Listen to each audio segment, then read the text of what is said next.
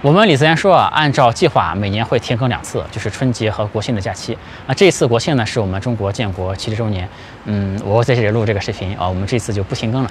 这次视频呢，可能不算是一期特别正式的视频，呃，就想和大家随便聊聊天啊，聊聊这些年我感受到的我们国家正在发生的变化。也祝大家国庆快乐。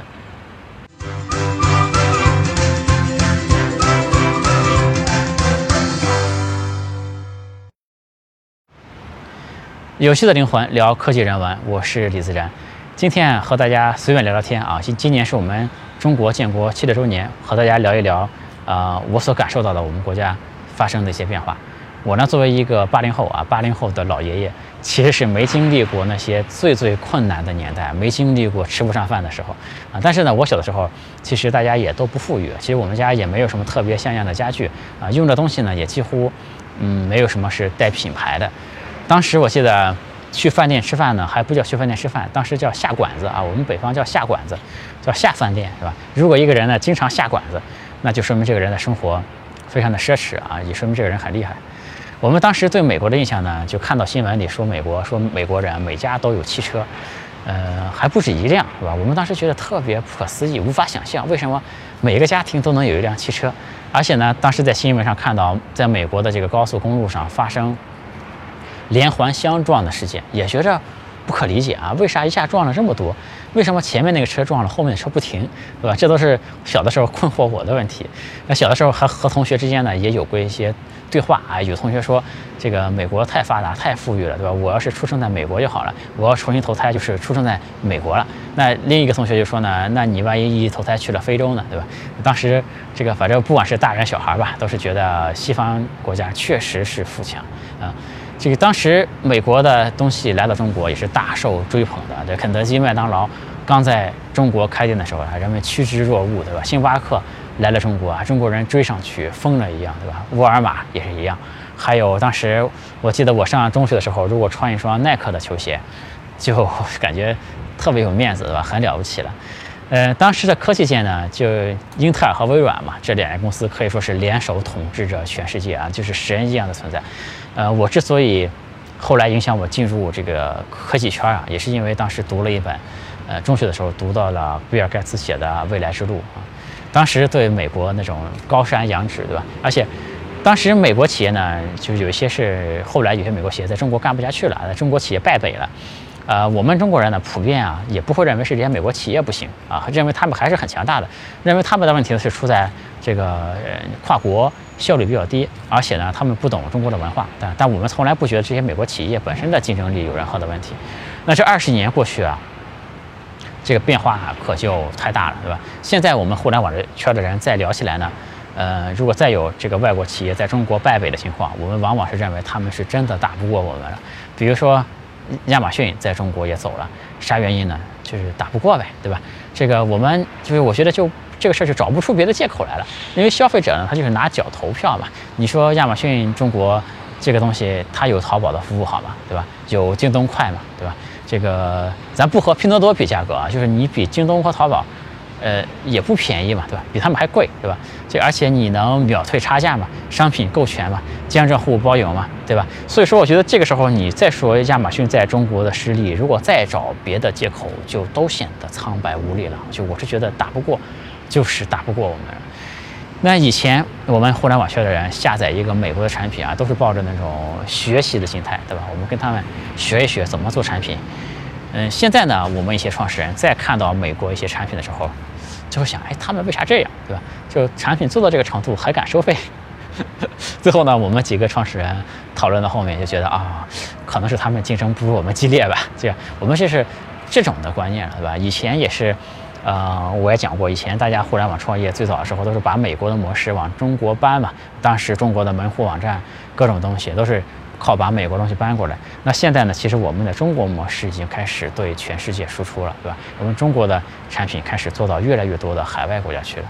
其实这时候的这个时代，我觉得我们中国的创业者是空前自信的啊！我们以前组个硅谷考察团到硅谷去考察一下，觉得人家真厉害，对吧？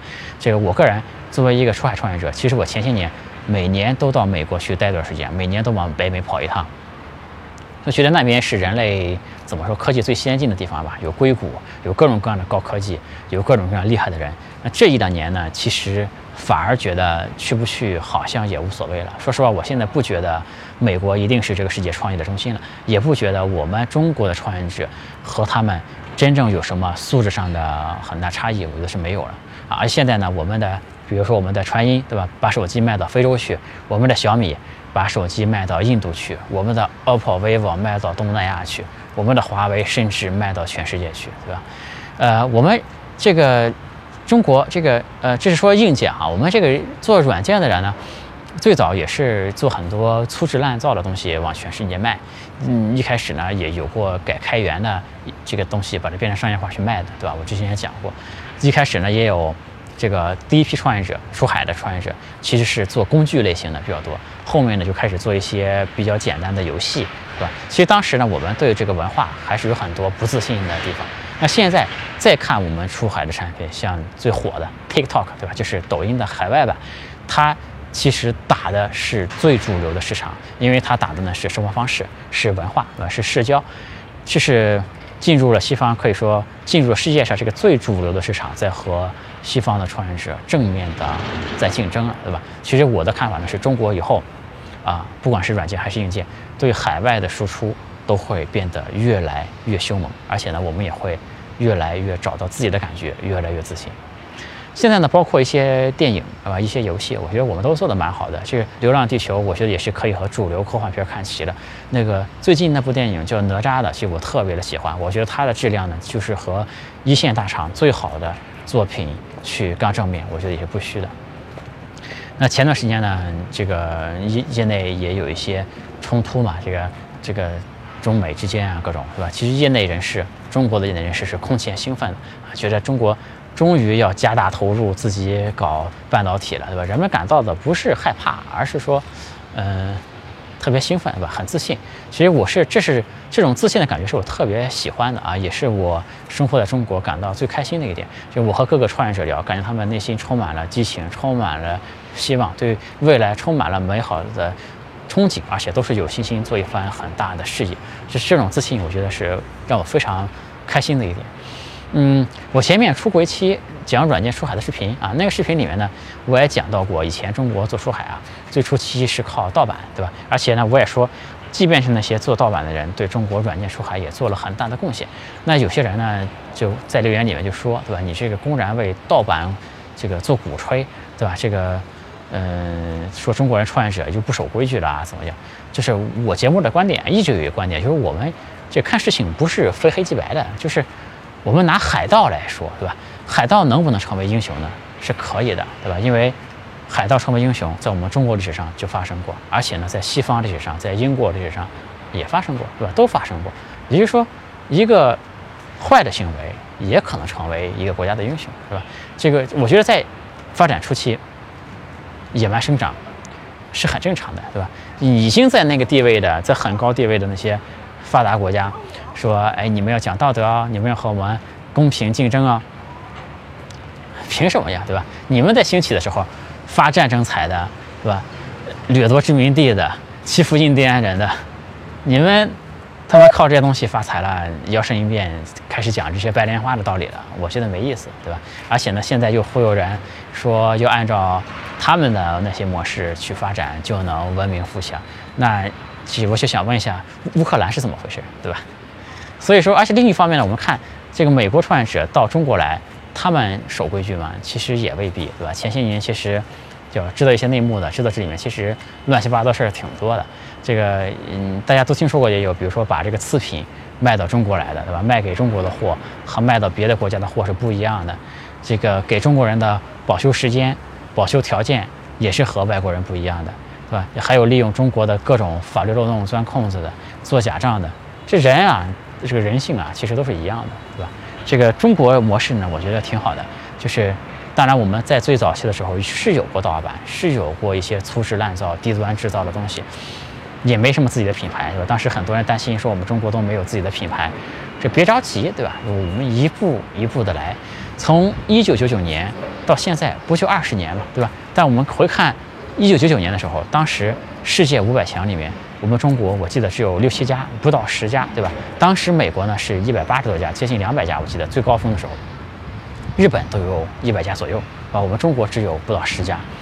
到现在呢，二零一九年了，对吧？都二零一九年了，中国呢有一百二十九家了，包括小米、格力，对吧？他们打赌的这两个企业其实都进去了。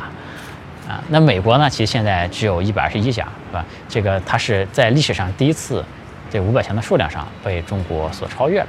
这个当然质量上呢，我们比美国，我觉得其实还是差一些的。这个我觉得必须得正视。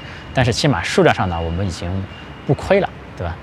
那个能想象我们中国这么大的变化，只用了二十年的时间吗？对吧？我们二十年就赶上了他们，从不到他们的十分之一，对吧？而且呢，我觉得我们后面机会还多得很啊！我们这一生呢。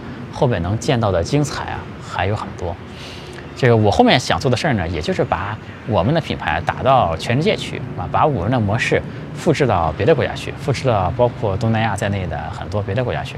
当然，我这个人呢，这个个人性格啊，我并不会打民族主义这张牌，不会说我们为中国争光怎么样，这不是我的风格。那我呢，反正就是为世界上这些人啊提供好的产品，对吧？堂堂正正的作为一家中国公司，是吧？活在这个世界上面。那以前。这说这句话，大家可能觉得挺正常啊。但其实以前我们做书海的不是这样的。我以前我们公司在美国做一地址，对吧？让人以为我们是美国的公司，啊，这个其实很多的软件哈，大家可能都用过的，就是很多人很多软件其实是乌克兰人啊、俄罗斯人啊、很多别的国家人做的，对吧？但他们不会让你知道是这些国家人做的，因为大家就怕对这些国家有歧视嘛，用户对他们有歧视嘛。其实这就是不太自信的一个表现。对吧？这个我们以前嗯，这公司注册在新加坡，注册在开曼，注册在香港，这也是怕国外的用户有偏见，对吧？但现在呢，我们就想用中国的公司来做了，我们就是用，就我们就是公司就是在长三角，是吧？上海、杭州，我们就会以中国公司的面目去啊走向世界了，对吧？其实我认识呢，有很多海外的华人，他们呢有很多做的很成功的，这些海外的华人呢。大多数都是希望祖国能够强大的，因为这个他们中很多人也和中国有很密切的这个经济往来嘛。而且其实很多海外华人是特别爱中国的，呃，有些人即便他不是这个中国公民的身份了，但是祖国强大对你没有任何的坏处，因为你是一个来自强大国家的一个人，还是来自一个穷国的，其实别人看你的眼光还是会不一样的。那早些年出国的人里面呢？就是早些年出国呀，还是挺厉害的一个事儿，对吧？要么就要有有一些钱，要么呢就要比较有勇气。那这里面呢，出国之后的这些人呢，也不是每个人都混得很好的。那有一些人呢，就混得一般，出国之后呢，反而错过了中国的蓬勃发展啊，流落在异乡，对吧？混得不咋地，这个心里呢，难免也不是特别的平衡。这个这里面呢，就有些人就看中国不好，对吧？因为只有中国不好啊，他们才能证明他们当初的选择是正确的，对吧？离开中国是正确的。但这些人呢，我觉得都是少数人啊，因为我觉得不管是在中国还是在美国，其实都是可以靠双手来改变命运的，是吧？这这个是公平的说，在中国可以，在美国也可以，是吧？凡是不能改变自己命运的那些 loser 呢，就喜欢把自己的失败的原因归结在外部因素上。比如说，在 YouTube 上面有一少部分人，对吧？我聊商业模式，他们留言聊权贵，对吧？这个我聊创业，他们聊一些阴谋论的东西。那当聊到马云、阿里巴巴这些东西的时候，他们觉得马云能成功，是因为家里是当小官的，对吧？你像这些人何必关注我呢？对吧？走吧，取关，再见，对吧？这我这个人呢，其实是就是挺实在的哈，因为我不是很虚荣的那种人。就很多人觉得。百万大 V 特别牛逼，有面子，能接广告。我呢，从来不想当公知，是吧？也不想，就是没想过当一个百万大 V 怎么怎么样。就我宁肯有。这个一万人、五万人，是吧？但这些人呢，是真的认可我的，就我觉得这个比什么都强。我说这个认可呢，他不是说要认为我说的每一句话都对，对吧？我说的话呢，有一些可能大家认为不对，这个大家各抒己见没关系。但是呢，我觉得要三观是相投的，对吧？所谓物以类聚，人以群分，对吧？这个说不定呢，我们这人聚在一起，将来还能一起干点什么事儿，对吧？所以说，我觉得在这个。呃，思路下呢，就是我有个一万人、五万人，我也挺开心了，对吧？我更在乎的是质量，而不是数量这个事儿啊。所以说，真的就是，如果你真的是一个特别喜欢就是聊政治、聊那些东西的人，就何必来看我的频道，对吧？取关走人不送，劝退三连啊。嗯，这个呢，我想和大家说一个简单的道理啊，就是。就是为什么一定是我前面说的这个道理，而不是说别的因素是更重要的啊？就是我们看 VC 圈，就是投资圈嘛，这个圈里的人呢，都是拿钱投票的，是最最真实的，因为没有人会愚蠢的拿拿钱开玩笑，对吧？这些 VC 募的基金，它是要给这些基金主们负责的，就所有的 VC 呢，其实都是在挑项目，是吧？都是在挑人，那挑人的重点是什么呢？就这个人以前做成过什么事儿，对吧？在行业里面有什么经验啊？个人判断力怎么样？性格怎么样？带团队的能力怎么样？对吧？等等。但是在这众多的考核标准里面，其实呢，就很少有人会考核你是不是一个什么二代，对吧？这在主流的 VC 里面从来不是一个重要的参考标准，对吧？我这里再强调一下，就是因为 VC 是专门干投资这个事儿的，他们就是拿钱投票的，所以他们的判断标准足以说明一家企业想成功重要的是什么。不重要的是什么，对吧？他们看重的标准一定是比较重要的，不看重的一定是无所谓的。你说公司做大之后呢？当然难免会和政府有些关系。我们前面说，其实 Facebook 和 Google 这些公司也都中国、美国都是一样的，对吧？都是和政府有关系的。但是互联网行业呢，整个来看，起码做到几十亿这个级别是完全不需要别的东西的，对吧？就是完全可以靠自己的努力奋斗，抓住机遇，做对事情啊，就可以成为一个强者。嗯。我呢，从小是受到中国式的比较传统的教育，因为我到现在我都觉得我还身上还有一点中国文人式的那种情怀，对吧？对？我也会弹琴，我也会下围棋，我也能写古体的诗词。那么后来呢，这个随着年龄增长呢，我就开始特别喜欢西方的科学技术啊。当时接触到西方的科学技术，觉得他们呢真的是特别的发达，特别的厉害。有段时间呢，特别向往西方，向往美国。特别喜欢美国的东西，甚至当时呢，之所以选择出海这个方向，也是觉得好像人家 更靠谱，对吧？好像人家的规则也更单纯。那再到后面的发展呢，就觉得虽然美国不错，但好像中国也还行啊，中国的机会不也挺多的嘛？啊，那到现在呢，就我觉得好像还是中国会更好一些，对吧？当然到现在呢，我也还挺喜欢美国的，因为美国。我的朋友也不少，而且呢，多数人员其实挺淳朴善良的。而且美国有很多有梦想、有能力的年轻人啊，有很多有正义感的人。而且，就是，嗯，美国有我有很多我很佩服的人，包括企业家，是吧？嗯，但我觉得我们中国呢，更加的朝气蓬勃，是吧？这个，嗯，中国有一个，嗯，这个这个古老的品德叫做。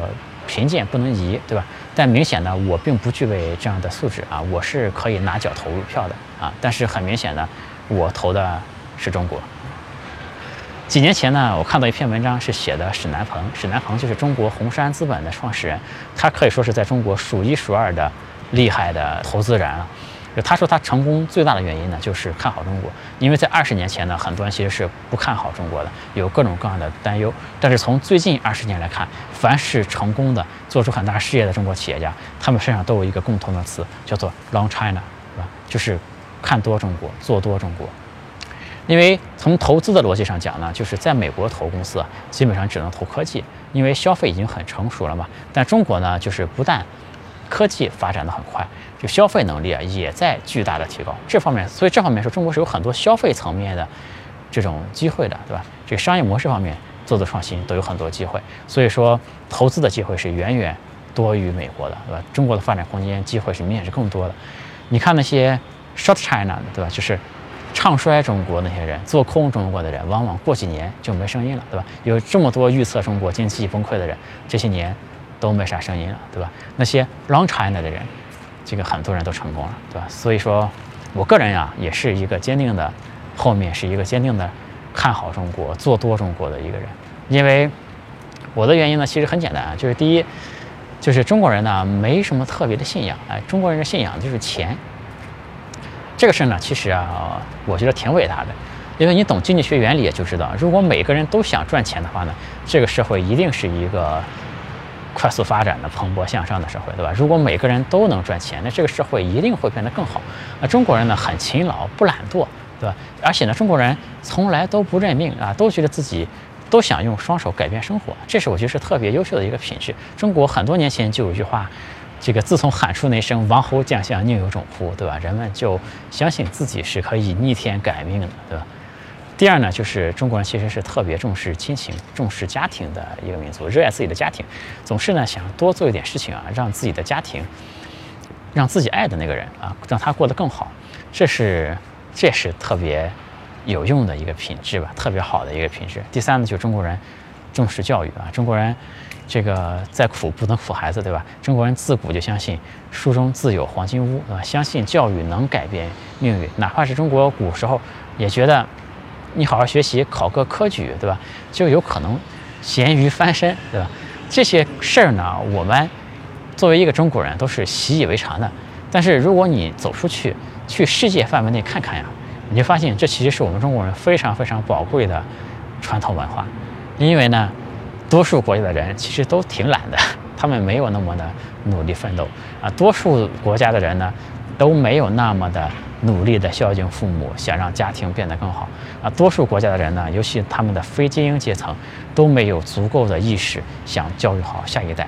我觉得这些素质啊，加上现在的基础啊，现在我们这个国运上升的势头，这一定是一个正向的循环。所以呢，坚定的 Learn China，嗯，我内心呢，其实一直是一个国际主义者啊。其实，呃，我是希望整个全球啊，大家都越来越团结。